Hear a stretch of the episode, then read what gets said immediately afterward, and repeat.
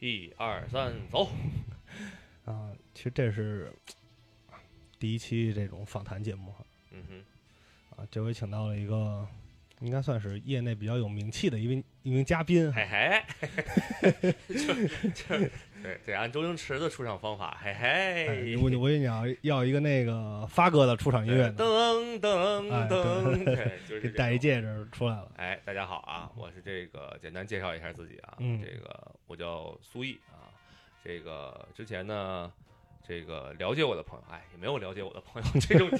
我这第一次出现这个节目啊，就是大家慢慢会这个了解我的，我以后会常来这个节目的。嗯，我之前呢，这个做过很多事情啊，今天主要想聊聊就是我你 在坦白是吧？我这诸多工种当中，其中的一个小小的项目啊，就是我之前做过一段时间这个德州扑克的职业牌手嗯啊，一定要给大家普及一个知识啊，职业职业 Pro 跟这个赌徒是有质的区别的。好，职业 Pro 都是在那儿打比赛，我们的筹码都是积分牌嗯啊，不是真实的货币。啊，职业牌手现在还能在这儿做访谈节目，赌徒这会儿已经在里头了。或者只能做反赌节目。对对对，所以就是啊、我们这个职业牌手还是呃有区别的，而且呢，这个每年职业牌手是有这个自己的这个呃固定的训练周期，哦然后大赛季等等一些。其实它跟职业的电竞玩家或者任何一个体育类别的这个这个竞技类的这种项目是完全一致的。嗯啊，你是要日常有训练，然后打各种这种地区性的比赛，然后国际性的比赛啊，世界级的比赛都是有的。对，其实这个在就是所谓职业牌手这个概念啊，在很可能大多数人没有什么概念。对对，可能最近这个呃电竞兴起，大家觉得这是一个电竞选手对，啊，职业选手，对电竞选手，对，对，那你就是怎么能就是走上这么一个一个路呢？可能看起来比较偏门吧，这么一件事，儿。听你这个状态，刚才好像要说的是怎么走上这条不归路的，我已经自己干了什么事儿，自己不知道吗？交代交代吧。听上了这个寓寓意啊，就首先这样，就其实这个最早接触这个德州扑克这块呢，是是很早，是在大学期间。嗯，啊，大学室友这个就玩这个德州扑克的人比较多。大学应该是哪年呀？啊，我上大学是奥运年啊，零八年上的，哦对，奥运年。在那一年，这个这个呃，我们宿舍有好多都玩这个的。然后呢，那会儿呢，我们这个这个赌注吧，所谓的赌注就是嗯彩头，就是属于这个谁输了谁去下楼买饭。啊，因为这件事呢，在我们这个宿舍非常重要，就是因为一群懒人啊，懒至懒到极致、懒到癫狂的人，所以大家一听哇，有个游戏能能谁输了下楼买饭，我兴高采烈的就开始，所以那会儿就慢慢培养起了这个爱好，以至于到后来呢，等到工作的时候呢，就是呃职场当中的时候，有很多朋友也正好玩，嗯，也都开始都是业业余爱好。直至啊，我后来去了，我刚刚说了，我诸多职业当中，其中一个职业呢是在暴走漫画，啊，大家耳熟能详的王尼玛、张嗯全蛋、唐马如这些人啊，我之前在那个公司呢做过一段时间制片，都是好朋友。对，都是好朋友，都是好朋友。然后呢，在那段时间做过一段时间制片，然后暴走漫画呢，又它的这个天使轮和 A 轮的这个孵化呢，都是创新工厂，嗯就，是李开复大的啊。这个李开复大的呢，又是这个投资界、风投界著名的德州的大师级选手和爱好者，所以呢，真的很厉害啊，真的很厉害，对哦对对。然后这个包括这个，比如说大家耳熟能详的几个投资大佬，像什么朱啸虎啊。啊，包括这个比特币的这个号称中国比特币之父的李笑来啊，这些都是我们那会儿这个创业工厂的这个座上客啊，就是这种只要这个呃有这个这个德州的一些小的内内部切磋局啊，嗯大家都会来。所以呢，那那段时间呢，整个这个呃，整个这个呃，创业工厂孵化的一些公司呢，这个无论是呃上到创始人，下到基层员工，大家都有这么一个氛围啊，经常下班或者周末有这么一些这个聚会。那你这也算高端局是吧？呃，就我进不了那种高端局，我我没法跟什么朱啸虎、李开复大大们这个打，我是 我都是基层局，对，但你的技术能进高端局。那绝对是碾压他们。对，然后所以就是那段时间呢，就是反正就是玩了玩的比较多一些啊，就是在在想，就是也就是在那会儿，然后开始考虑，就是说有没有一种可能，呃，把这件事情逐步的给它变得更呃更职业化，或者说呃把它从一个爱好，我好好研究研究，因为因为因为爱好这个东西属于还是比较这个肤浅吧，就是大家还还没有到这个入门。其实我自己想想，在大学期间和在工厂那段时间，呃，打牌的，无论从理论到实操到这个一些核心的技战术，其实都是呃非常非常业余的表现。啊，后续这个慢慢这个自己无论是看书、看视频，然后还是跟更多的职业级的玩家牌手切磋之后，哦，才知道自己的差距有多大啊！之前有多多多这个这个这个没文化的这么一个状态。对，因为德州其实是这样，它的核心除了呃，我觉得它是所有博弈类游戏当中呃最需要计算类的游戏。嗯啊，我觉得它的计算度。在我看来是不亚于像围棋啊、象棋啊这种计算度的。哎，那你大学学的也是理科这种专业吗？啊，不是，我大学学的是美术，我是个美术生啊，是万万没想到我是个美术生，是一个计算能力很强的美术生。对，就是我计算能力还凑合吧，但是这个算是可能在美术生里算强的了啊。然后这个属于也是阴差阳错学了美术，但最后这个。无论是为我们学校的颜面，为我导师的颜面，还是为自己的颜面，不说是哪儿毕业，并不并没有走上这条这个美术之路啊。后来这个做游戏嘛，啊，我主职是那会儿一直在做游戏，然后后来做完也算跟美术有点关系，嗯，啊，但是后来做这个像后来做这个制片呀，包括我在一些汽车媒体那会儿工作过的时候，就基本上跟所喜欢的东西以及跟这个自己所学的东西就都没关系了。所以就是在那个时候，我考虑到说，那呃，因为把爱好变成职业还是一件非常幸福的事情啊，所以我在想有没有可能把当下的一个什么爱好变成职业，就考虑了德州这件事情。因为德州我刚刚说到，它我觉得它是所有博弈类游戏当中比较需要计算，嗯，而且呢，它还需要有另一个能力，就是这个德州术语当中的 bluff，就是所谓的欺诈。诈骗啊！但我不是说这这诈骗是一个能力啊，就是我想表达是说，它其实是需要演技的啊。这个游戏需要演技。大家如果看过《零零七》啊，就是之前那个《零零七》那个新的邦德的第一部，就是《大战皇家赌场》，嗯，其中就有这么一段，就是说这个他们玩的就是德州嘛。然后呢，那个坏的那个角色就是用一个 bluff，就是他所谓的 bluff，就是你的一些细小的动作，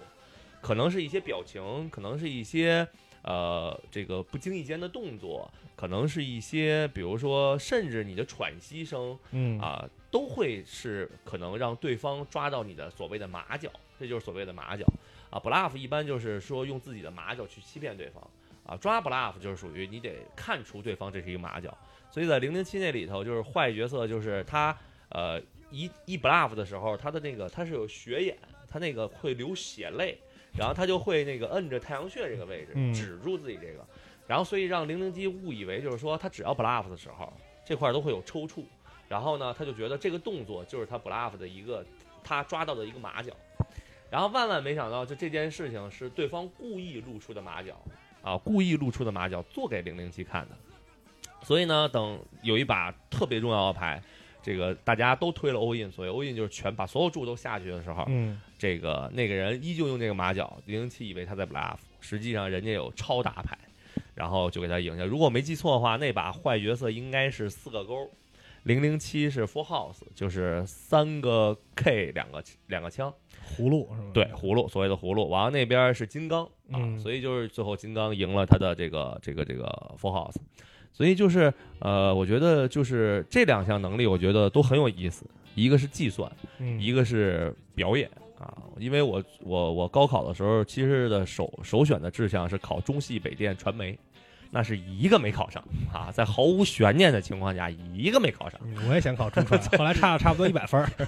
我们都没有到差分的地步，主要是那个艺术室就没有过啊，所以就是我就觉得，哎呀。就算了，完了后来我说，哎，这有生之年还有这么一个机会啊，可以在另一个战场来彰显一下自己的表演天赋，嗯，啊，所以就基于反正诸多兴趣和当时处在的一种环境，然后就选择走上了这条你所谓的不归路，就不要 不归路，算我就算是很很很猎奇的这么一个一个职业了，嗯，算是比较，而且算是我觉得就是主流的。主流的世界不太其实能能接受，包括你看像电竞也是这几年才逐步被大家所认知和接受。我觉得这个呃职业牌手这条路未来呃，可能需要更加漫长的时间才能被大众的趋势所认同。因为现在其实，呃，这个国内的正规比赛，就是正规级的这种比赛，呃，有很多，虽然每年有很多，嗯，但是这种国内承办的世界量级的比赛，其实只有一两个啊。就是，但是在呃海外，就是无论是比如说现在德州比较。呃，流行的国度除了这个它的这个发源地美国之外，嗯啊，那现在比较火的，比如像呃这个俄罗斯，也是德州这个呃比较现在比较盛行的地方，而且每年这个索契站啊是这个整个世界巡回赛当中的一站，也是比较被这个世界级牌手，就是他们无论打积分打排名都非常这个认可的一战索契战，然后剩下的就比如说像这几年这个日韩国家。也开始慢慢的这个有这个这个这个这个大大型的赛事，嗯，而且日韩这个这个这种国家，他们一直以来就是对博弈类游戏就是很有兴趣，啊，而且整个他们的这个国民认可度啊，包括发展啊，都相对更更顺畅，然后普及的更更好一些，嗯，然后除了这些之外，就是东南亚一带，因为东南亚大家这个这个大家如果平时喜欢看一些。这种赌神类的片子啊，大家都知道，就经常就比如说这个一般大神级的一落难就往东南亚跑，对，要不就是什么赌神傻了，赌圣蔫了，完那个赌侠残了，一般避难都跑东南亚。你说好像是一个人拍的，没有没有没有，赌侠、赌神是周润发，呃，赌侠是刘德华，嗯，赌圣是周星驰，哎，对，所以我跟你说，这小时候还是耳濡目染的，对，所以就是。就是，所以就是东南亚那边一直氛围，就是越南啊、缅甸呀这些地方，一直以来就都是这个这个，呃，就是这种博弈类游戏的被推崇热衷的地方。但是他们可能说玩的比较比较野一点那种。对对对对，因为他们那边主要还是赌场盛行，嗯啊，对他们那边这个，因为德州是这样，德州是属于我其实一直觉得德州是一个极其不适合赌博的运动，为什么？是因为。赌博，你要分析赌博这件事情。当然了，我们现在要强调，赌博是不好的啊。嗯，就赌博这件事情，它的核心，我觉得是追求的是什么？除了追求输赢之外，更重要的是快。主流赌场的核心的赌博项目是什么？老虎机是百家乐，老虎机。百家乐你就啪一扒一扳就行。这个百家乐属于庄闲，你就压左压右呗，嗯，对吧？撑死了你压一个和，压中间，对吧？所以就属于。这个你都是属于我们常说的一翻一瞪眼儿，快，这个快捷。然后你这样的话呢，才叫赌博，因为赌博输赢就是在一个时效性、刺激，对，刺激性、快速的。是要不说那会儿，呃，我之前这个早年间去澳门这个旅游的时候，就真正的见识过，在这个永利这个赌场，就真的见识过，就是有一个香港人，就是我们那会儿叫一一块豆腐一块砖，所以一块豆腐一块砖，就是说。呃，在赌场当中，十万是一个大的一个跟豆腐块儿的一个小牌牌，嗯，它不像是别的额度都是这个小圆的这种小筹码，它是算是最大额了是吗？啊，也不是啊，就最大，我有生之年反正也没有机会看到一百万、一千万这种额度，但肯定是有的。啊啊，但是我我上线也就能看见十万这个块儿了啊，还不是我的，然后呢，这个 显得特别凄凉，说出这句话，然后。一块豆腐一块砖，就是，而且那会儿还有一句这个流行语叫这个一块豆腐一块捞，为什么呢？就是说所有赌场，你发现世界各地的赌场门口一定会有一块有一家劳力士的店啊。通常情况下，大家赢了这个一个大片儿，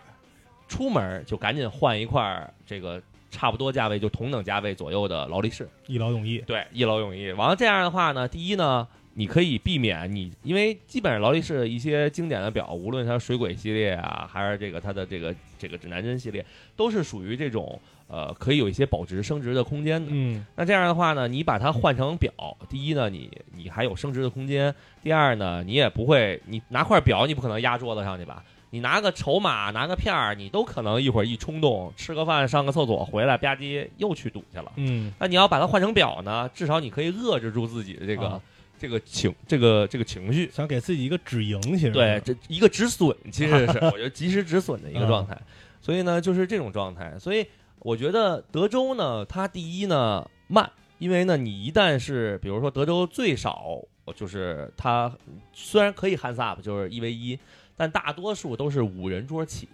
上限是九人桌。那这样的话呢，你转一圈儿，然后它还有四个阶段，就 p a y f l o w 阶段、flop 阶段、turn 阶段、river 阶段，然后每个阶段都要下注，然后每个玩家都要等待别的玩家说话和发发指示。那这种情况下的话，你其实绕一圈下来，一个阶段绕一圈下来，就至少是五到十分钟。这你还得不包括呃有玩家常考。如果有玩家常考，其实按赛事规则，因为赌场就不一样了啊，赌场真金白银的，你反正输的是自己家钱，你愿意想一个钟头，基本上也没人拦你。嗯，但是呢，在比赛当中呢，基本上我们的规则就是说，你的最高长考上限是不得超过三分钟的，这是官方赛事规则。然后，所以如果你要超过三分钟，别的选手没有意见，呃，就也就罢了。嗯，但如果有意见，你是可以举手示意裁判啊，然后跟裁判说这个这个这个这个这个压超时了，不是，就是那个嗯说这个这个 call time 的，call time 的话就是这个会有一分钟的倒计时，你必嗯须要做你的下注。对，所以呢，这种情况下的话呢，呃，所以比赛更严谨一些，而且呢，比赛就是通常好多人问我说如何区分，就是就一个动作或者一个习惯，或者是某一个瞬间让你快速区分他是职业牌手还是赌徒。啊，划重点了，，对，分辨的方法，第一点呢，就是说，呃，职业牌手有自己的，通常情况下有自己的装束体现。嗯。啊，就是你看着，如果有一个人戴着帽子、戴着眼镜、戴着口罩，甚至戴着围巾，那口罩都拉的都跟围巾似的。那就是至少他是一个装职业牌手，因为我刚才说了，bluff 这些东西都是一些小细节，嗯。啊，微表情甚至，所以呢，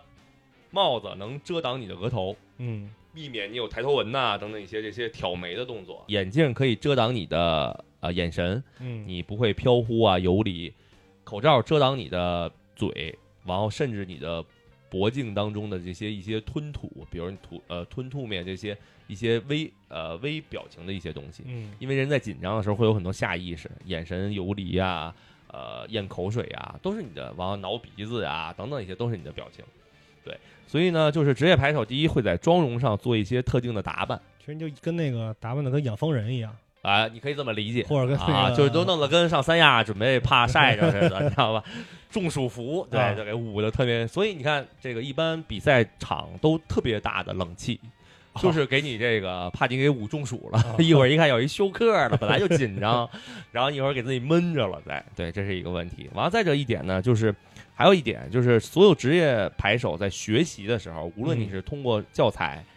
视频，还是找职业的老师来教你，通常情况下都会在额度上做特别数字化、数值精确化的下注比例。什么概念呢？哦这么着可能大家不太理解。就举个例子，比如说咱们现在的盲注级别，所谓的盲注就是说它有小盲、大盲。嗯盲注的概念是什么？就是说无论你玩不玩这副牌，因为德州是每人先发两张牌嘛，最后底下一共有五张牌，然后一共等于七张牌当中你选出最大的五张，嗯意思是你可以一加四，或者是二加三，嗯你选出最大的五张牌，然后是你最终的这个成成牌，然后来比大小。然后呢，盲注的概念是发完你这两张牌，无论你玩不玩，这把你都必须要下相应的盲注。叫锅钱，对，你可以这么理解。对，然后呢，如果比如一般小盲和大盲的区区别都是 double 的区别，比如说小盲是五十，那大盲就是一百，啊，那这么一个状态。那这种情况下的话呢，这个按这个职业牌手的这个下注尺度，我们管它叫下注尺度，嗯通常它的加注范围都是在三到三点五倍，是有官方标准的，也不能叫官方标准吧，是大家好像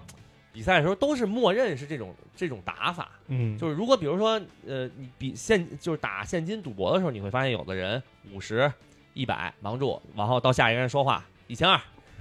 你也不知道这一千二是个啥玩意儿，反正就是就感觉就是告诉你我后手北京六套房，就是就是那种感觉，你知道吧？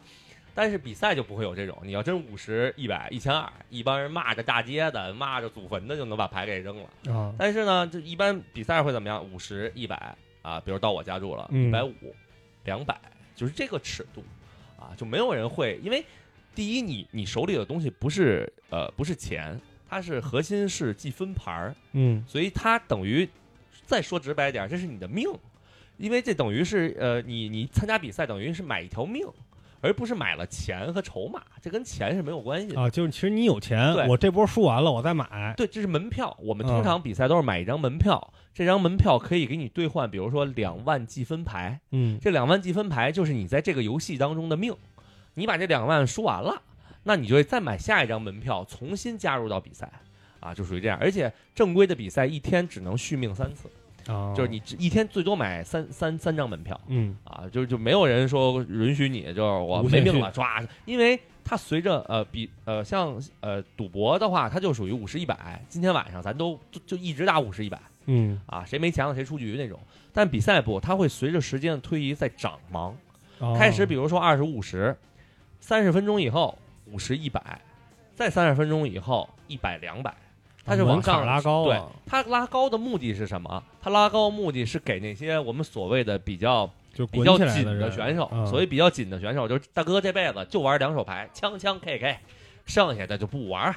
那你不可能让这种人熬进晋级，嗯你不能让他熬着晋级。随着盲注的级别，你这个两万开始是两万，你我们是算 BB 数的，所谓 BB 数就是有多少个大盲。比如说我们现在五十一百，然后我们现在手里是一万筹码，那这样的话呢，等于我们就有一百哎。呃，一 对，呃，一对，你看这个数学，这就好久没打了是吧？对，一百个大盲，我们等于有嗯一百个大盲。然后等随着这个推移，等这个盲注涨到这个，比如说呃一百两百的时候，你的大盲数你还要就有一万的话，你可就变成五十个大盲。嗯对吧？所以呢，就是你就一把牌不玩，你硬熬，你最后就会熬死。你到最后这一百就越来就等于贬值了，就跟嗯通货膨胀似的，你就贬值了，你就不值钱了。就你你只有赢才能活，你只有赢才，你得赢更多的筹码。嗯而且呢，这就是一个弱肉强食的游戏，你必须要，因为你最终任何比赛只有一个冠军，对你现在不打，你熬，就算你侥幸熬进去，你这个筹码量跟别人那些，别人可能吞并了一堆人的筹码，他的筹码量不是一个量级，你还是干不过人家，嗯对吧？所以呢，就这种情况下，这个比这就是比赛科学的地方，就是它随着它有很多机制来去规范你，呃，更更合理化、更职业化、更竞赛化。就是咱们看的是比赛的过程，对对，不对是玩钱，对对对对，它更多的更多的就考验你的技术、嗯胆识、魄力、隐忍。就德州真的是，我觉得，因为我小时候学过围棋，嗯。我觉得所有博弈类、竞技类的这种棋牌类运动当中，只有围棋和德州是练心的，就是你真得去去，因为围棋的算法太复杂。嗯你看现在人类没有人类能打得过阿尔法狗，就证明人类的最高高度不及阿尔法狗的这种这种认知和高度，所以就证明这你看这个围棋也这么多年了，中华上下五千年的围棋的传承，然后传到日本，传到韩国，你看现在就是说。大家也认识到，哦，原来人人类还是渺小的啊，还是不及这阿尔法狗的这个计算。我觉得就是打围棋，你需要被棋谱去静心，每走一步你都是决定生死的这种状态。德州也是这样，德州就是最戒骄戒躁。德州里有一个职业词汇叫 tilt，t i l t，它就是描述的是一种，它这个单词翻译过来不是一个词汇，嗯不像 bluff 翻译过来就是诈唬、诈骗、欺诈。但是 “till” 这个词翻译过来，它是一种状态。它的状态是说，当你经常输牌，或者是当你输了某一手牌之后，你的情绪变得异常焦躁、不安、暴躁，然后你进入一种癫狂的打牌模式的时候，就叫 “till”。就你破防了，说白了就是疯了，对。所以那会儿大家那个，我在这个德州这个行业里，之前因为我做过自媒体嗯啊，我有一档节目叫《老三说牌》，是专门教大家如何打德州的这么一档节目。然后那那会儿呢，大家给我起的外号叫“爱 Q 老三”，因为我天天疯，天天破防啊，就是每天就我那档节目之所以后来受众特别广，就是我经常在节目里分享我每天经历的牌。就我老跟人说，就是我就是虽然打牌没多久，但我基本上把这世界级大师所有经历的烦恼都经历了一遍。嗯所以那节目那会儿，就是因为我老讲一些特别搞笑的我遇到的一些牌，然后这个大家这个就是比较那会儿在这个行业内大家还挺喜欢的。算是有一些名场面是吧？对，有那太多名场面了。我最开始这个《爱笑老三说德州》的这个第一季是在嗯秒拍上这个更新，然后我我有一集单集播放是这个直接都破百万，为什么呢？是那期呢，就是瞬间就诞生了一堆经典语录，以至于我后来这么些年再去世界各地的赌场，都可以在这个赌场能清晰的听到我当年一模一样的语气和语录。我有两个经典语录是让我一战封神的。嗯第一句语录就是说，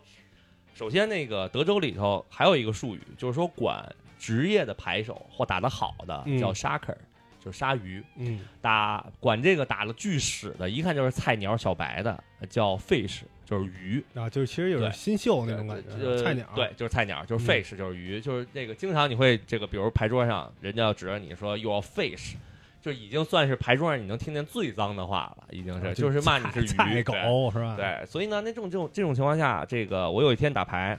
九人桌，嗯然后呢，我那把牌呢，我记忆犹新，我是枪 K，枪 K 这把牌在德州里算很大的牌了，而且枪 K 还是苏 T，，苏 T 的概念就是说同花色，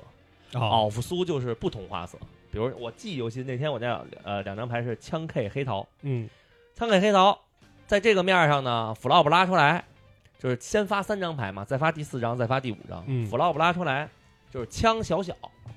我直接我这种牌有一种术语叫顶对顶 key，所谓顶对顶 key 的意思就是说是枪是最大的对，嗯对吧？因为德州里枪最大，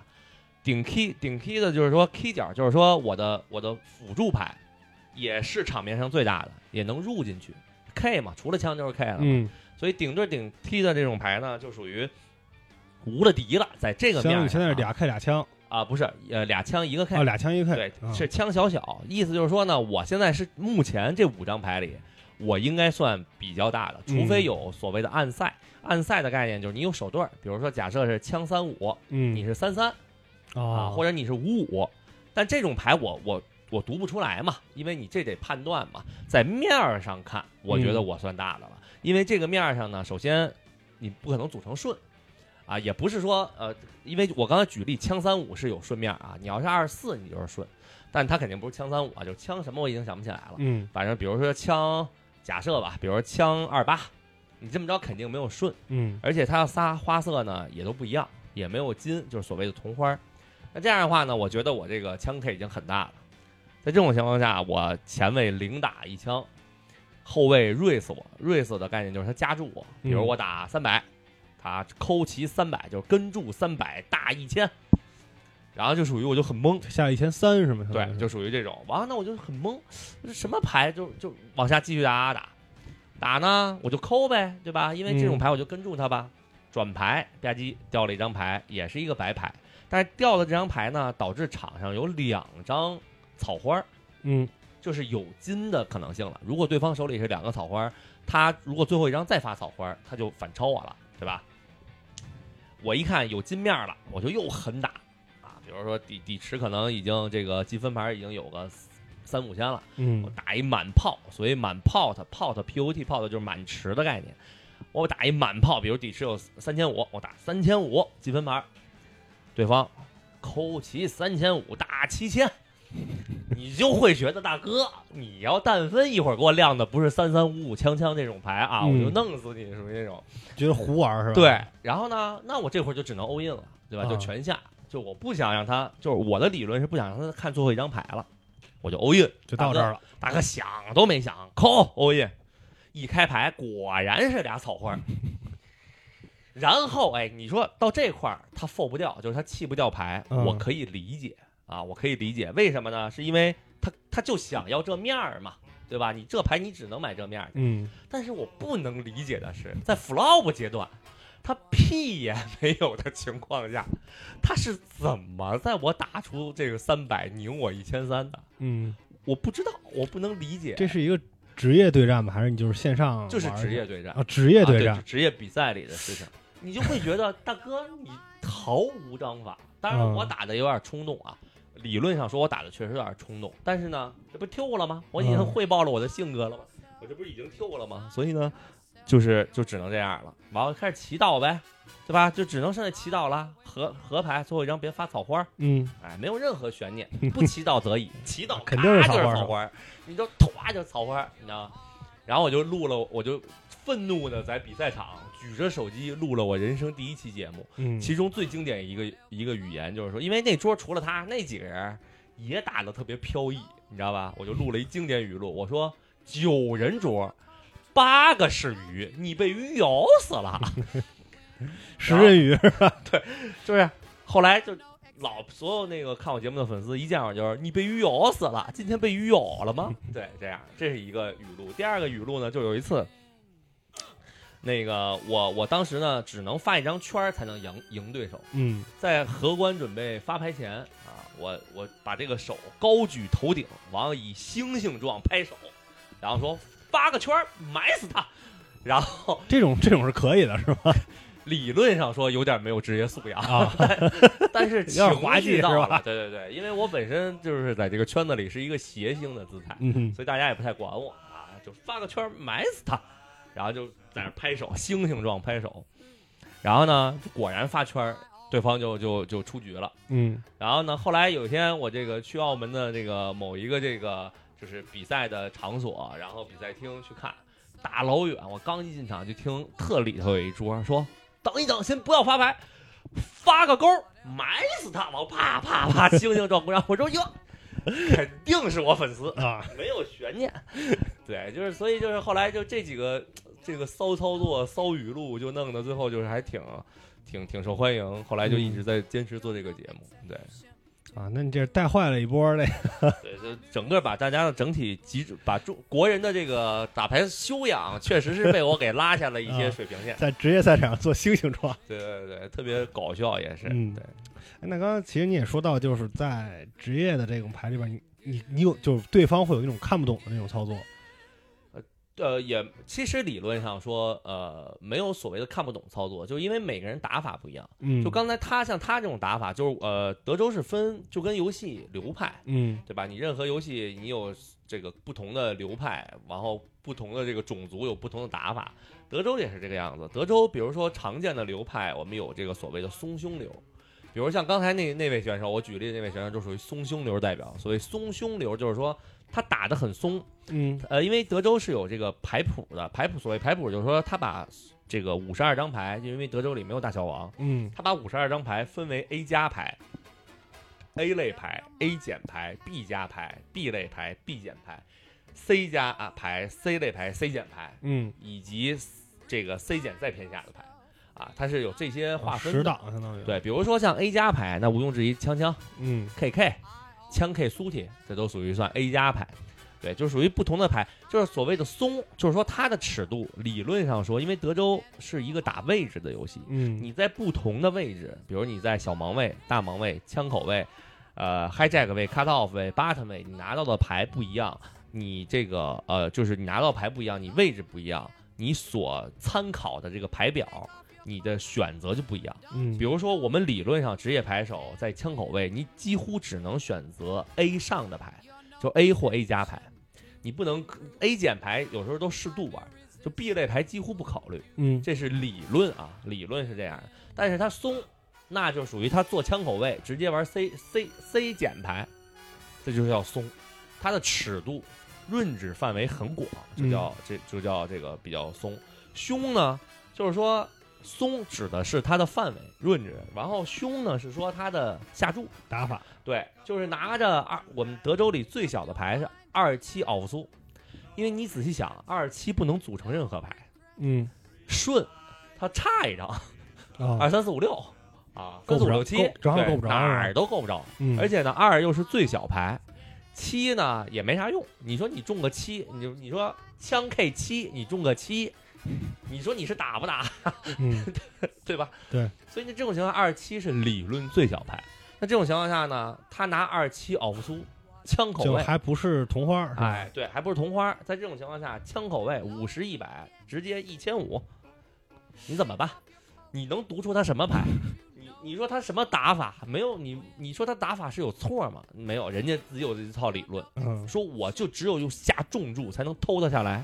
我的目标就是偷大小盲那五十一百去了，可以吧？可以，他的理论是在他的世界观里是有依据的，啊，其实他是在有点像就是很激进。激进咋呼你对很激进，对哦，这就属于松胸。比如有这种呃，这个紧胸，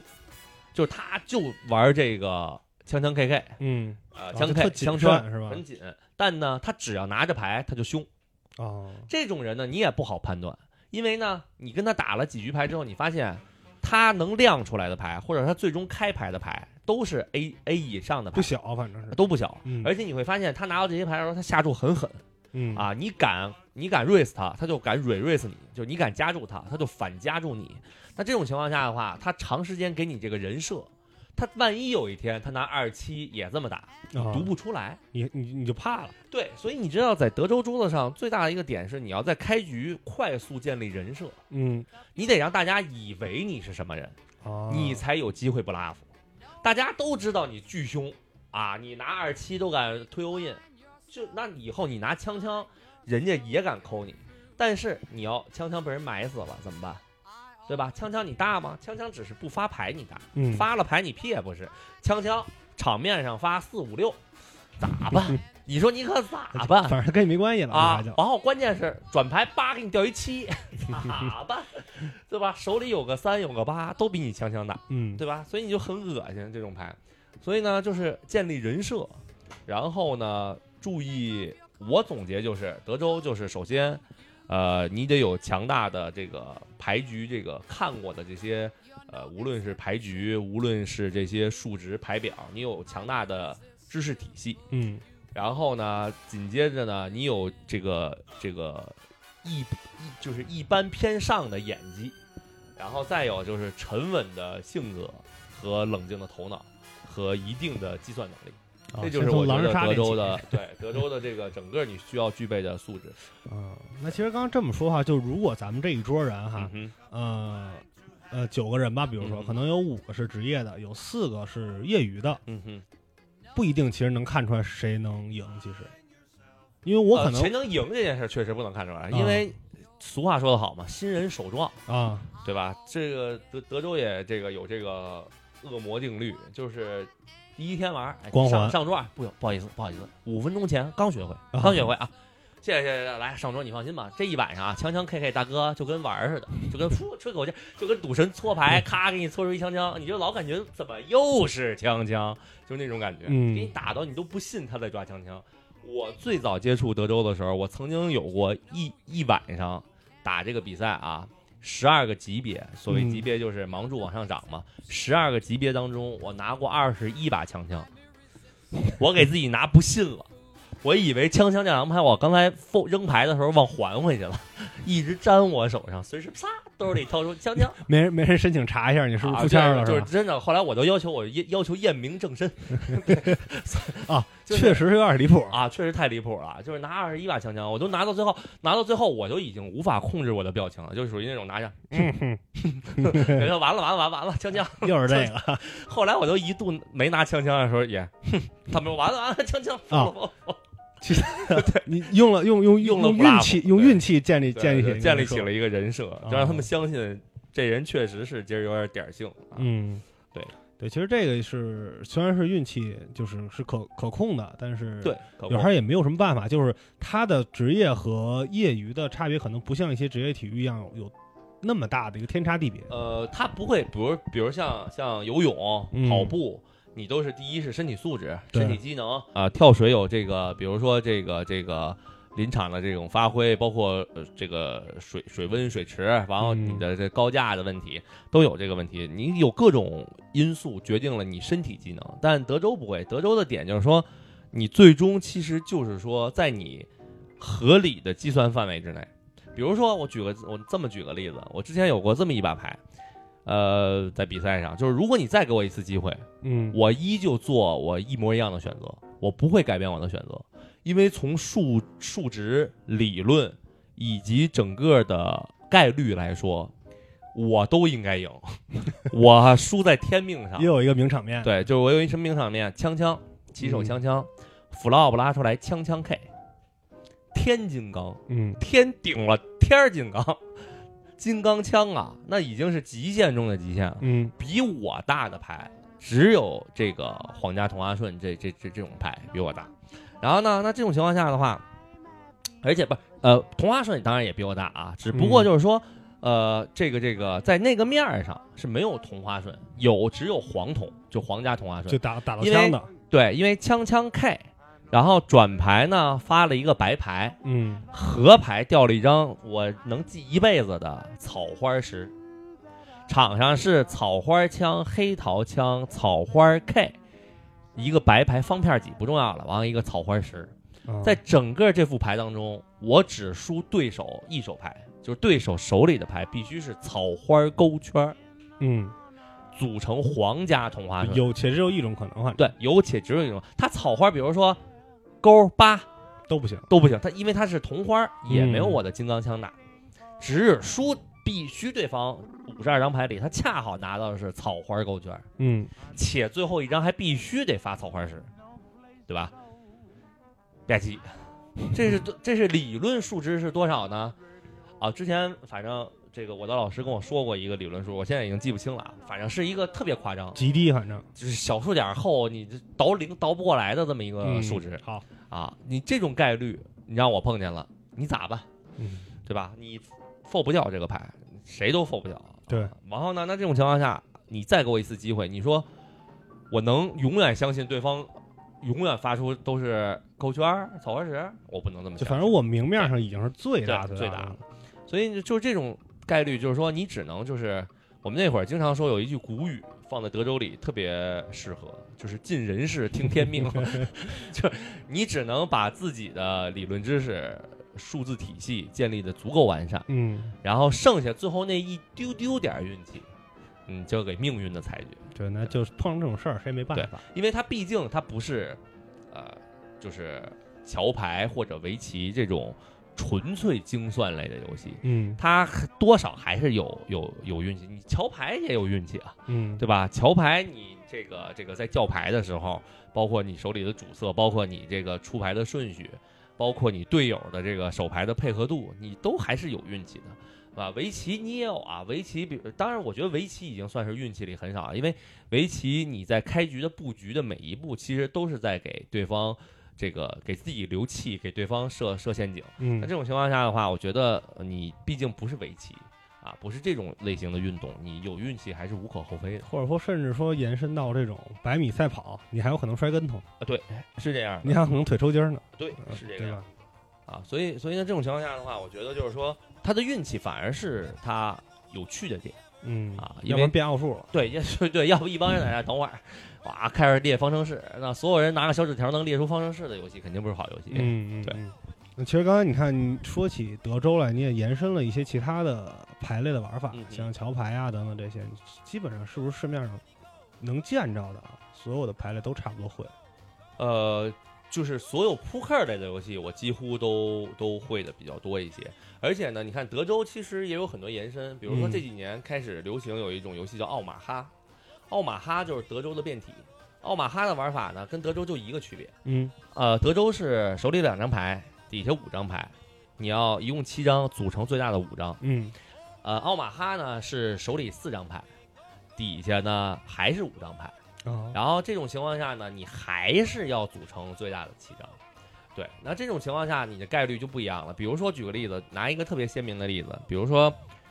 你在德州里拿枪枪，嗯在开局，你的胜率几乎能达到至少六十七点五以上，你的胜率在不发牌的情况下，嗯至少能有六十七点五以上的胜率。但是如果玩奥马哈，你手里是枪枪 K 圈儿这种牌，嗯和你手里拿个二五八十，就是当然还是枪枪 K 圈的胜率肯定比二五八十大，但没有这么离谱但。对，但是呢，它枪枪 K 圈的概率就没有六六十七点五这么高了，嗯就会往下降，要降到六十以下。然而呢，比如说你在两张牌里，你拿一个五十，你嗯的胜率肯定要低于百分之二十以下。但如果你你四张牌里拿二五八十这种牌，你的胜率是要高于百分之三十以上。哦，对这就明显是它的计算是完全不一样了，它的整个公式就全都是另一套公式。这是奥马哈，然后还有一种东西呢叫大菠萝，也是嗯这几年一个，就是大菠萝为什么受欢迎呢？就是因为好多呃德州九人桌比赛，你不得先淘汰几个人吗？嗯这淘汰几个人，可能今天门票也不能买了。没什么事儿干。对，也没得干了，说也凑不齐，因为德州至少得五人开桌嘛，嗯对吧？那你凑不齐，没事儿，咱摆个菠萝。菠萝是一个二到三人的游戏，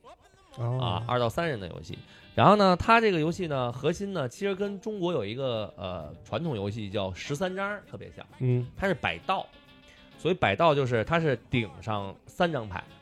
中间五张牌，下头五张牌，这等于三条道，对吧？三条道之后呢，每每次你发的牌给你发的牌的张数都不一样，嗯比如起始发你五张牌，你这五张牌都得摆，摆好了之后呢，你可以把这五张牌都摆在一个道上，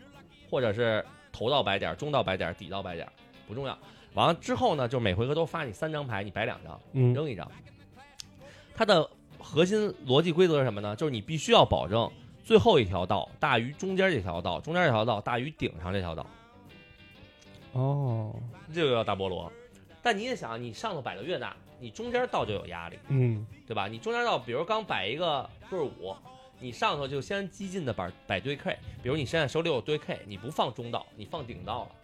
你底下摆对五，你的目标是什么？你得至少中道再摆一个对儿，对对吧？突拍就是两对儿你才摆比一个对儿大，那你这样的话，你底道至少三条起，甚至顺子起，你的压力就会更大。你要想激进，开始比如说你手里五张牌，什么 K K 二三五，你把二三五放在底道，你想凑一个顺子，K 嗯 K 标击杵顶道上，那你中道怎么办？你后续再也不来两对儿了，你就死了，你就炸了，哦对吧？所以他这是还是很有策略性的，对，所以就是这种 博弈类游戏，我几乎就牌类的都打的还不错。然后像麻将，就是麻将也是，就是各地麻将我几乎不敢说都会吧，但是嗯经典的都会。比如我本身北京人，所以北京麻将没问题。然后呢，这个东北麻将我也擅长。嗯然后呢，广州麻将，因为之前在深圳工作过，广州麻将也没问题。然后主流的血战到底，四川麻将也没问题。我觉得在所有麻将当中，我觉得最搞笑的就是山东麻将。山东麻将叫立四，就是它什么意思呢？它起手先发你四张牌，你胡牌必须得跟四张有关系抠了底了对啊，你可以这么理解、啊。对，所以各地的麻将都有各地，我觉得最无聊的啊，作为北京人，传统意义上北京人，我觉得最无聊就是北京麻将，因为北京麻将是所有麻将当中最需要跟自己玩的游戏，嗯别的麻将都是互动类游戏。啊，因为本身我就是做游戏的，所以我觉得这个游戏的特性就是应该互动。北京麻将不，因为北京麻将的核心是吃碰一手，吃碰低，甚至北京麻将有的地方规定不许吃碰。那这种情况下，就是自己憋自己的，变成一个 DBG 游戏对，就自己憋自己的，憋完了之后呢，你就差不多大家上听的时候别点就完了。嗯所以呢，等于北京麻将过程没有乐趣，北京麻将就是核心就是在于点点不点炮这个点。哦所以你看，才有这个北京麻将，只有北京麻将才会特别讲究说所谓的点炮大包装，就是谁点炮谁输钱，剩下人不输。因为北京麻将最重要的就是点不点，这这么细的规则 对，所以就是这些就是有很多这种啊博弈类游戏，还有很多精妙的地方。嗯，那你最近北京台那个《欢乐二打一》看 啊、我不看那个《欢乐二打一》，但我抖音一直关注几个斗地主的高手嗯啊，勾勾的那几个斗地主高手我都关注。我觉得就是真的，斗地主是我所有游戏里打的最，就是棋牌类游戏里打的最差的。啊然而且呢，为什么我从前不觉得自己差？自从看完这帮明星主播他们打斗地主，我觉得我可能跟他们玩的不是一个游戏。就是比如说一副牌，你就会看着，比如说很很呃很有一次我是看那个那大哥是一个顺子，比如说八九十勾圈儿嗯啊，八九十勾圈儿，然后呢这怎么着？就理论上说我肯定按顺子打，大哥不，大哥从勾开始拆，然后我就他当他拆勾那一瞬间，我就明确我们俩打的不是一个牌，就不知道为什么他要这么看，但是呢，他就赢了。然后你就会更觉得我去，我们不是一种牌，啊，就思路都不一样，完全不一样啊！那就职业牌手，他的算牌，嗯他的先就是对牌的决策，他们这才真是真正意义上是真真正正的手牌管理。哦对，因为因为他确实也排量也大，对对对对，而且它涉及到一个呃，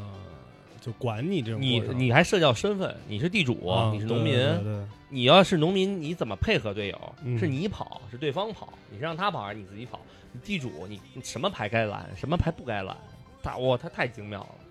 对，我觉得斗地主确实，嗯，打好了是一件还真挺不容易的事情。嗯，就是他虽然可能没有德州或者说桥牌看起来那么的所谓高级，对，但是它其实里边门道也特别多。对，就是德州现在这几年已经慢慢因为被金融圈和互联网圈的大佬们所喜爱喜，爱和认同之后，嗯德州就变成了一个绅士运动，就如同你打台球，说哎，嗯咱打什么呀？说咱这个打落袋的，打普通的这个这个就是这个落袋黑八的哎俗，你打什么？我打斯诺克，我瞬间你就感觉 好像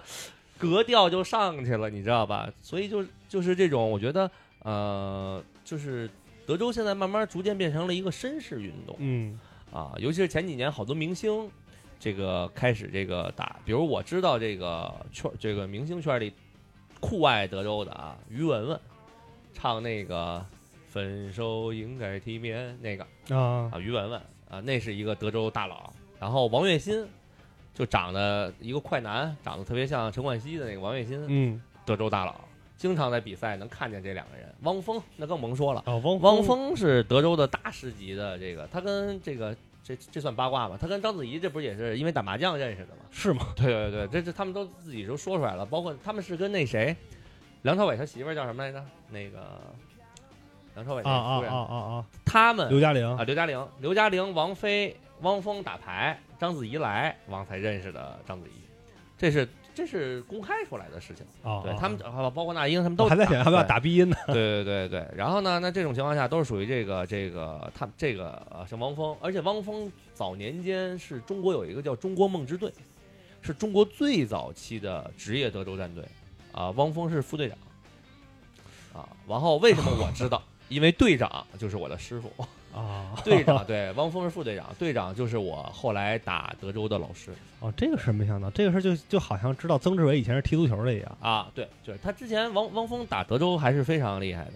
然后那这个金融界的更更甭说了，刚才我说的李开复，嗯然后朱啸虎，然后包括李彦宏，然后这个马云，这都是在公开场合这个说过，他们这帮大佬，这个他们老有这种那种各种会嘛，什么江南会，他们啊那，些商会对是种对那些商会，，嗯他们就基基本上都说我们经常会以牌会友，因为当然他们这种高端局肯定就是我就是和指点江山那种高端局了，感觉是啊，所以很厉害就。打牌为辅。对，还是以他们会以这种作为一种社交模式嗯啊。其实就是德州仔这几年的推广，我觉得就是说它越来越接地气儿，主要就是因为大家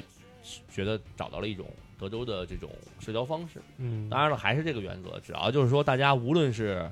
呃以积分切磋、以比赛切磋，还是以这种各种哪种形式切磋，都不要赌博，因为赌博这件事儿现在毋庸置疑，这几年国家对德州的这种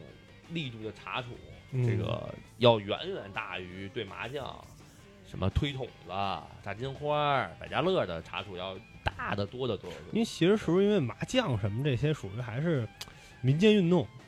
不说一个最透彻的，说一最大白话的，为什么这几年大家要打击德州？啊？为什么呀？因为德州是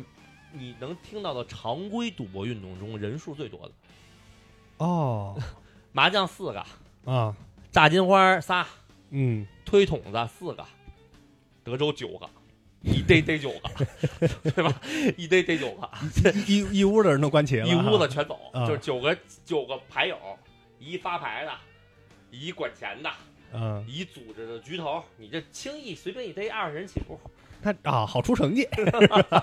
那我可没说好出成绩，就是说至少你这件事变成了聚众。啊！你看，经常我们说赌博，赌博它前头往往带一个这个名词聚众叫聚众赌博。嗯你一个人肯定不能赌，说我这个我自己我我家里跟手倒右手自己家里，对啊我家里跟我爸我妈打牌，那算聚众赌博吗？不算，嗯对吧？你这个太聚众了，你这你这有点忒聚众了。嗯，而且国家属于那种申报，你超过没记错啊，超过二十五人组织活动，你都得报备。啊，你这轻易一逮逮二十五个，对吧？你这太恐怖了。而且其实是不是属于就是德州相对于门槛还是稍微高一些？如果你可能有一些人啊，你学这个，我不是为了呃去打比赛等等这些，那你可能目的性有些问题。呃，对，就是说这个你在接触这个德州的时候，呃，几乎我可以这么理解，你你可以这么理解，就是说几乎大家都是以爱好学，嗯对吧？都是有兴趣才学，没人上来说我不会玩，我呢我家里趁一个亿，我先拿一个亿跟你玩一下，也没这这大傻子，肯定都是说先学。有那你跟他玩儿，有这种大傻子，你通知我，咱俩一块儿，好嘞好嘞，我先教你。然后呢，就是这个得先学，嗯学着学着，就是分水岭就出现了。你到底把它当成一个爱好，就是爱好了。嗯偶尔这个大家身边朋友对吧？你甭管是玩顿饭，就跟我们宿舍似的，玩谁下楼买个饭，嗯。还是说你未来想就是你你你真是打打算走上不归路赌博，嗯。还有就是走职业，啊，走职业你就要有理论的学习。我之前打职业的，我一共打职业比赛四百七十三天，有零有整，细致因为我从入行那天到我最后选择退役，我都有记录啊，所以就我打了四百七十三天的职业。嗯打四百七十三天的职业，呃，就是我每天在这四百七十三天里，我每天的常规训练是十三个小时，每天要在牌桌上打十三个小时。你这比九九六狠啊，嗯，太狠了，就而且几乎等同于电竞选手，所以我最后退役的有一部分原因是因为我的颈椎和腰椎都不好，所以我打职业的人颈椎腰椎都不好，啊，久坐是吧？久坐而且你不能，而且这个还跟说，呃还紧张，呃对，跟电竞一样，你这真是我你的整个身体在那个过过程当中紧绷的，对紧绷，而且呢，职业比赛是属于三个级别休息五分钟，啊，呃，六个级别大休，就是三个级别休息，每个级别休息五到十分钟，嗯有的十分钟，有五分钟，主要都是五分钟。然后六个级别的时候，中间休息四十五分钟，然后之后再过三个级别又休息五分钟，然后到十二个级别的时候结束。嗯。几乎一天打下来是要至少十个小时起步。他，没怎么歇也是，几乎没歇，就是你整个一天打下来，你的休息时间不会超过一个半小时。到家就想睡觉，完了，这到不是睡觉，到家你你要晋级，就懊恼睡不着觉，啊，不是，呃，你要不晋级，懊恼的睡不着觉；啊。晋级，想想明天紧张的睡不着觉。哦，所以比赛复盘，对我们的比赛季都属于就是一般这个 day one 一般打呃 A B C，通常是至少三个组，就 A 嗯组、B 组、C 组，有的有 D 组、E 组、F 组，就但不会超过六个组，就等于前六天是这个比赛日，嗯就是初呃初初级比赛日。然后就是 day 小组小组赛，小组赛，day one，到复赛的时候，就 day two 的时候，就已经是六天以后了嗯，啊。然后你这个 day two 基本上打一天到两天，这一周就没了。然后紧接着会有 day three、day four，然后有那个那个这个这个决赛桌哦，f u n table 的这种决赛桌，所以就是呃，基本上一个比赛周期，一场比赛下来至少两周，一周到一周半吧。而且就是神高度紧张，干不了别的，对你，你在休息的时候，你也是在复盘，在嗯在在在钻研，也没有那时间。就是我，因为之前这个经常这个去比赛的话，就是除了世界各地的话，这个中国的各个城市之前都有一些职业的这种比赛。然后每我每次都跟自己说，去就当过去旅游了，啊，吃到好吃的，吃点好吃的，逛逛嗯景点儿。那每次都是只嘴上谈兵，没一次成功啊，就是没有食欲，也没有这个这个这个这个时间心情都没有，对，所以就比较比较夸张，对，那要这么说的话，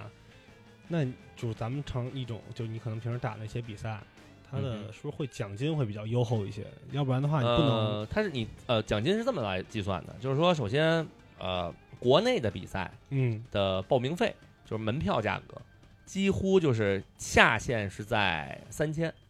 人民币，人民币，三千。那不便宜。啊不便宜，之前学围棋打一次级一百二百，呃，你你也这么想这个问题，就是因为这这三千你不光这么算，你也算整个的差旅，你你得去吧，飞到这个城市，嗯来回飞机哦，你还得你还得算上，你就算最次，你做住这种快捷酒店，你住个一周也是个钱，嗯所以每基本上打一场比赛的挑费都是在呃一两万肯定是有的，啊，嚯就就肯定是这么一个挑费，这是一般比赛。嗯呃，国内的上线的比赛最高的报名费我见过有呃三万，有三万的。高端局，对，世界级的比赛，比如说每年的 WSOP 在嗯拉斯维加斯，就是世界扑克巡回赛啊，这个它的报名费，呃，基本上都是人民币一两万左右。然后呢，但是呢，它有不同的不同的比赛，比如说我们有所谓的这个这个这个这个无限注德州，就是基本比赛，嗯，然后有深筹赛，啊，有这个这个这个这个这个呃，就是各种，比如说六人桌就短桌赛，有不同的赛。嗯它的赛之后呢，导致它的报名奖金都不一样。然后呢，一般就是属于大师赛、深筹赛这些报名奖金会会多一些。目前为止，我知道世界级最贵的比赛，啊，顶到天儿就是蒙特卡洛一滴水，叫富豪慈善赛。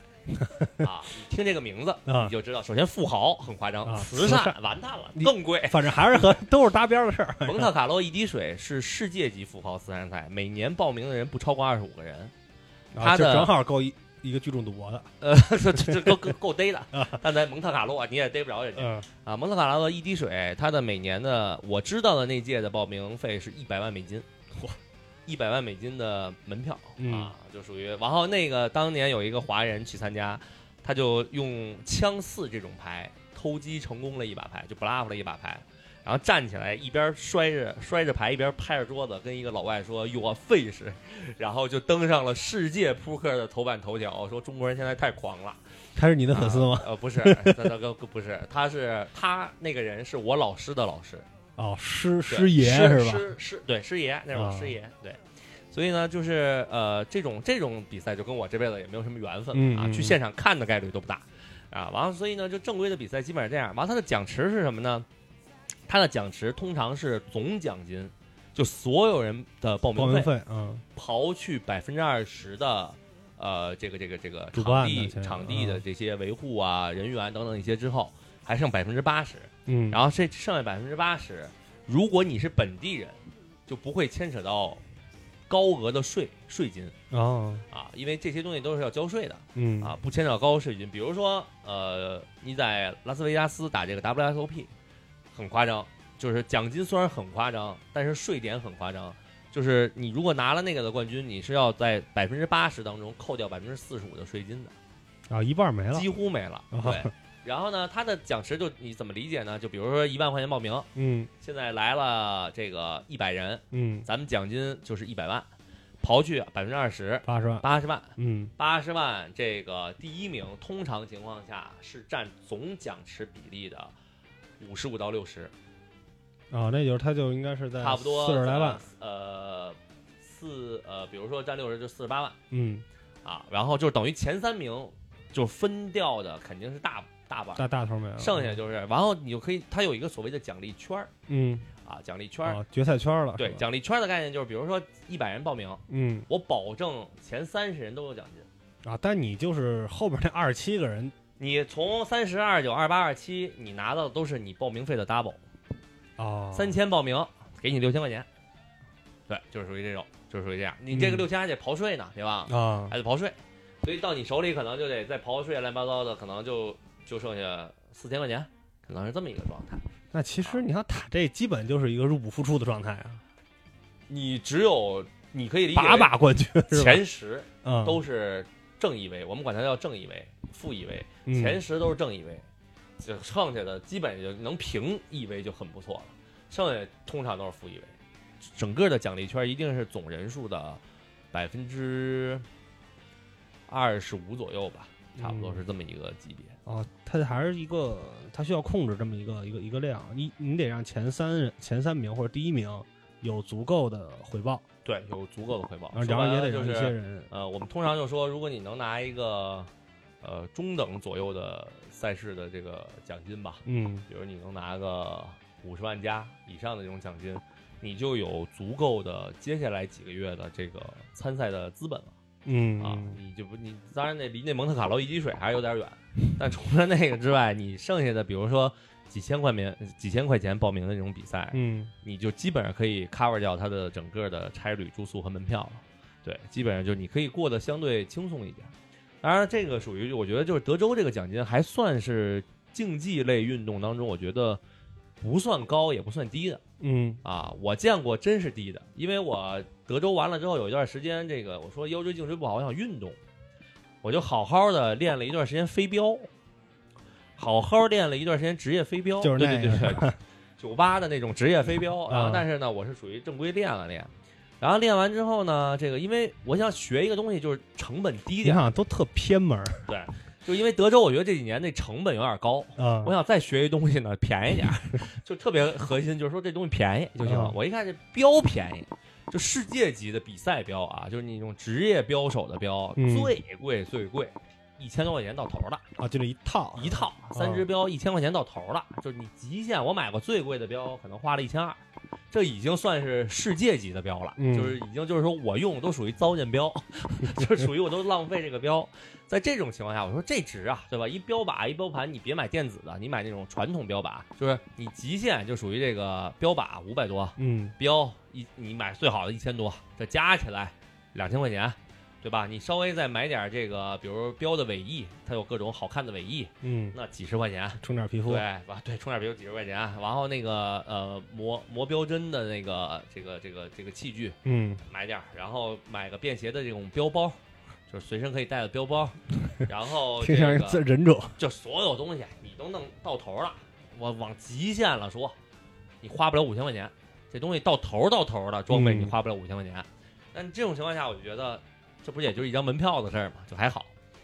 好练，玩命练啊，天天哇咔练手 手肘力量，啊然后练臂力，练准度，练乱七八糟，所有都弄完了，打比赛去吧。嗯广州公开赛，这比赛都是属于当地呃，这比赛都属于当地体育体育局办，啊就因为这种都属于呃飞镖还算是被被正规赛事对广广广大地区的体育部门认可的嗯广州公开赛。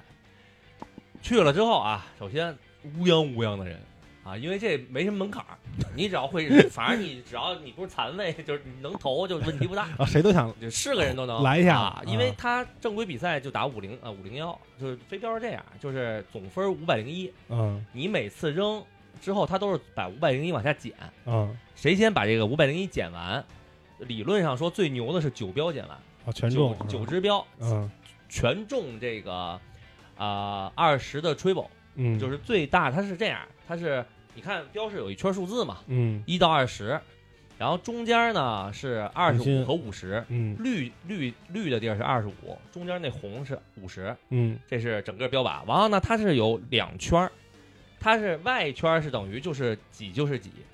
然后呢，这个内圈呢是有这个这个，然后里头这样呢是有 double，就是你要扎二十就是四十，嗯，然后还有 triple 区，就扎就是六十。中间那缝儿对，就各种，它是它是这样的一个结构，嗯所以呢，就是说理论上五零幺呢是这个，而且五零幺必须是 double 标结束，所以 double 标结束呢，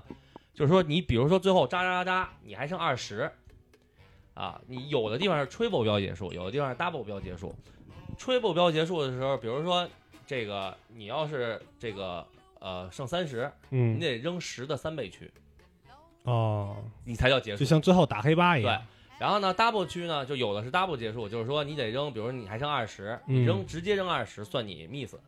你得扔十的啊，就 double，、必须得扔到那个必须得扔。十的 double，嗯，对就是这么一个东西。嗯然后呢，去了之后我说这个好吧，去了，我说怎么这么多人，给多少奖金呢？嗯，对吧？报名费也不高，嗯基本上五百块钱、三百块钱，不便宜了。就三五百块钱吧，嗯反正报名费。然后呢，我一看，说有一个职业的打了好多年了，说我就这么跟你说啊，嗯你现在要想办一比赛，你就喊第一名给三万，你能请来世界十到二十，你喊十万，嗯世界第一，这就屁颠屁颠过来。我说哇，你们这你们这是一慈善行业，你们这是一个，哇天哪！啊，这就没有就是德州那么那什么，就是德就是没什么，广上回我去参加广东公开赛，第一名给个三千，五千、七千啊，就这么一个东西，差不多。诱惑力大打折扣。不是，对于这个行业的人来说也够了，一万之内，基本上中国人你健全了，会打飞镖你健全了，真的，一点不夸张，这么夸张啊？他这对特别夸张。这个行业就是没有什么奖金的，它的世界级比赛奖金额度也一般，也很一般。啊，嗯之前 CCTV 五转转播过飞镖的比赛，你都看都是在一个超大的酒吧，吃喝那个吹着口罩，喝着啤酒就咱俩玩啊，哦就属于这种嗯比较接地气儿的平民类运动。你对你酒吧离你对谁都能多两下那对，个，是的，嗯，挺好，挺好。对，所以就还真是从事的东西，我那会儿想了想，除了学习这件事儿跟我没什么关系，歪门邪道，反正确实 基本上干的差不多。挺偏门儿。对对，挺偏门儿。你要练完这之后，是不是上什么嘉年华什么的，基本都能拿那大礼？套圈儿，那那是套圈儿，那不是飞镖。哎呀，扎气球飞镖啊，扎气球那种是吧那还行。对我比我我至少在游乐场那个级别，现在应该是高手。能能拿那大熊是吧？对，是的，对，基本上就这么一个爱好了。我之前还学过射箭，学完飞镖还学过射箭，嗯但是射箭就完全不是一个量级了，他那个还要求挺高的啊。射箭你就也没什么比赛，射箭你只能参加奥运会了。那我确实也跟我没什么缘分。嗯，对对。没想着玩儿什么那个打飞盘那种。没有，就是就是那，我觉得我这个可能我怕后坐力给我弹出去，因为我是这几年，你这看见我知道我有点发福了。我前几年就是我打德州啊，包括飞镖那些年，我才一百出头，我属于五级以上风不出门儿。这么轻？对对对对对，我是这几年平均一年长二十斤的速度在在进行着，就是前几年可能亏着了，这几年再找不回来。嗯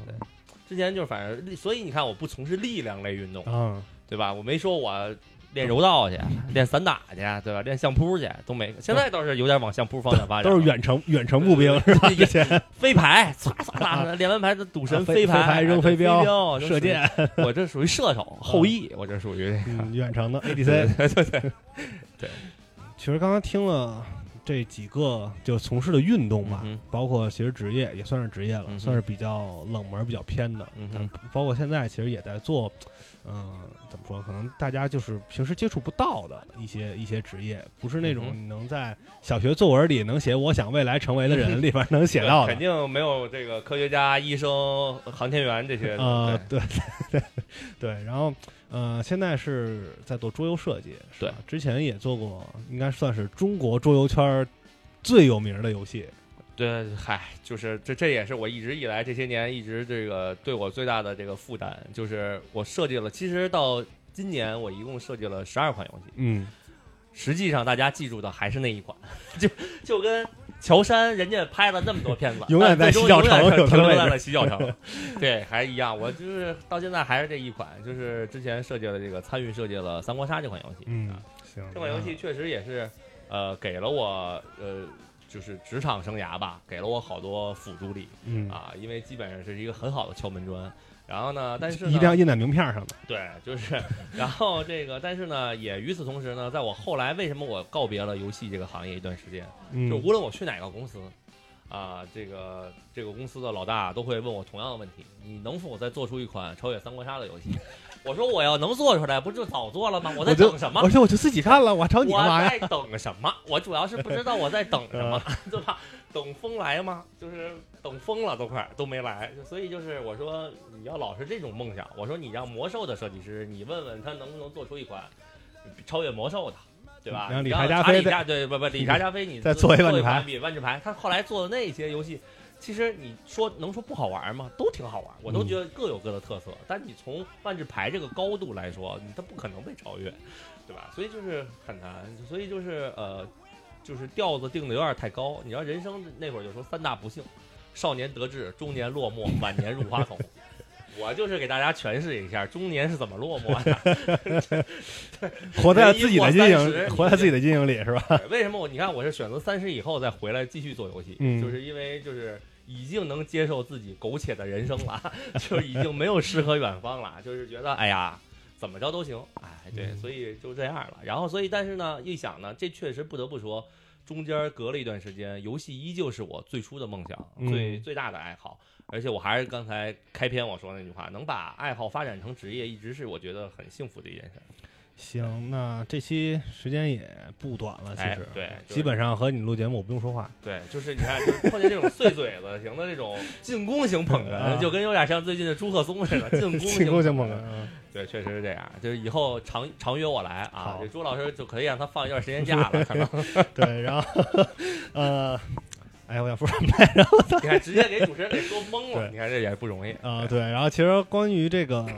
桌游设计这方面这方面啊，咱们后边有时间可以再分享，也聊一些你可能喜欢的东西，你喜包括你可能聊到你的一些收藏嗯等等这些，因为我平时可能收藏一些球星卡这些东西，啊。对对我主要收集骰子，就你这更偏。对，然后还还收集相，呃对，还收集还还收集的东西就是没有什么这个这个咱俩之间探讨的点，因为我还收集香水儿，啊然后，咱俩是探讨一期收集香水儿，这很，因为我人生其实小时候最大梦想是调香师，我还真没有什么科学家太偏了，干的活我小时候写梦想的时候，我确实没写科学家、警察、什么律师这种东西。嗯，我当时想是调香师，因为那会儿这是一题外话了啊，说完我立刻收尾啊。就是小时候一会儿我也说一题外话。小小时候那个凤凰卫视嗯有一档叫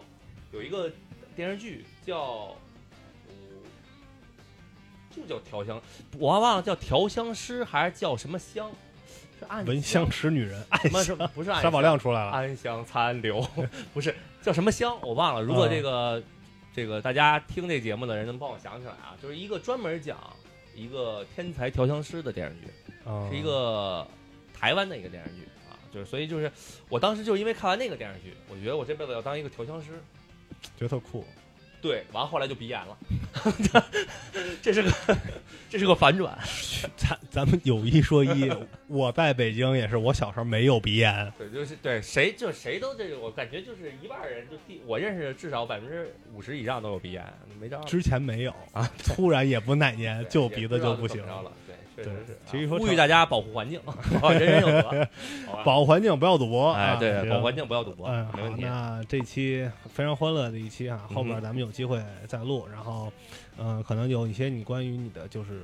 桌游的开箱啊等等，也能在 B 站上找到。对是的，大家可以看这个关注 B 站的旅法神营地嗯啊，可以看这个有两期两两档节目，一个叫这个营地桌游夜啊，是专门给大家介绍聚会类游戏的。嗯啊，大家可以看一看。完还有一档叫桌游免费玩，主要是教大家用扑克牌可以做自己